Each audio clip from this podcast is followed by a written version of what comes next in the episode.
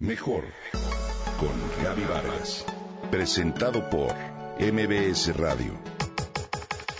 Mejor con Gaby Vargas.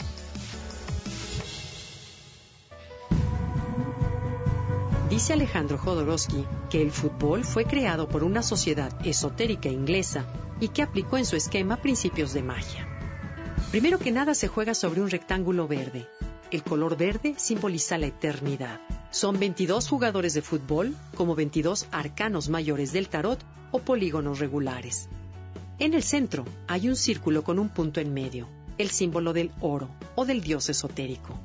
Creamos o no esta concepción mágica del fútbol, lo cierto es que algunos estudiosos concuerdan en que de este deporte, sin duda, se pueden extraer diferentes lecciones de vida aplicables a la propia realidad. Cada encuentro es una hoja en blanco, un nuevo reto para afrontar con humildad y sin complejos. Se empieza de cero, por eso es completamente imprevisible. Cada partido es un nuevo comienzo, una oportunidad de salir airosos. Es necesario aprender a ser competitivos, intentar las cosas una y otra vez, trabajar en equipo individualmente para la victoria. ¿Cuántas veces hemos oído decir la frase, jugaron como nunca, perdieron como siempre?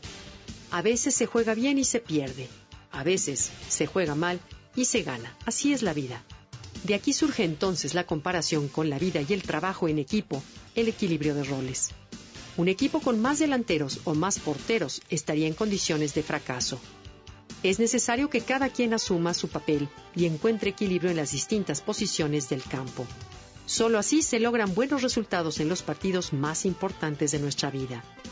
El trabajo en equipo se representa con el de cada jugador cada jugador que debe coordinar sus acciones y sus jugadas, cooperar con sus compañeros para tratar de alcanzar este propósito. Y en la medida de que esta cooperación sea eficaz, se podrá o no conseguirlo. Si quiere ser bueno, bien dice el dicho, es necesario practicar. Los que más horas dedican a perfeccionar su técnica son los que se quedan en el tiempo extra, los que dan más de sí mismos. La práctica repetida y diaria nos ayuda a crecer y adaptarnos a los nuevos desafíos.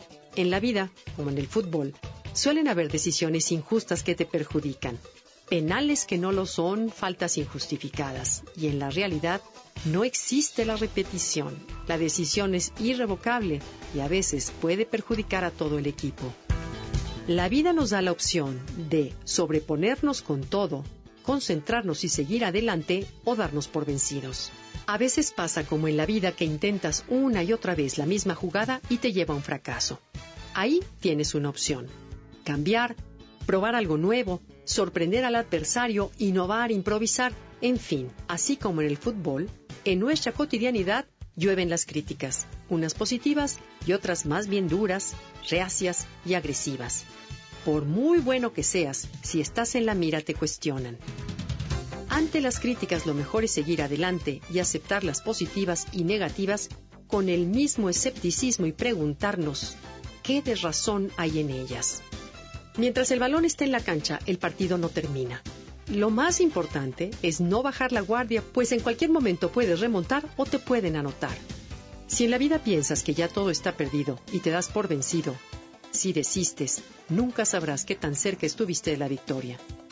Y como dice el refrán, esto no se acaba hasta que se acaba.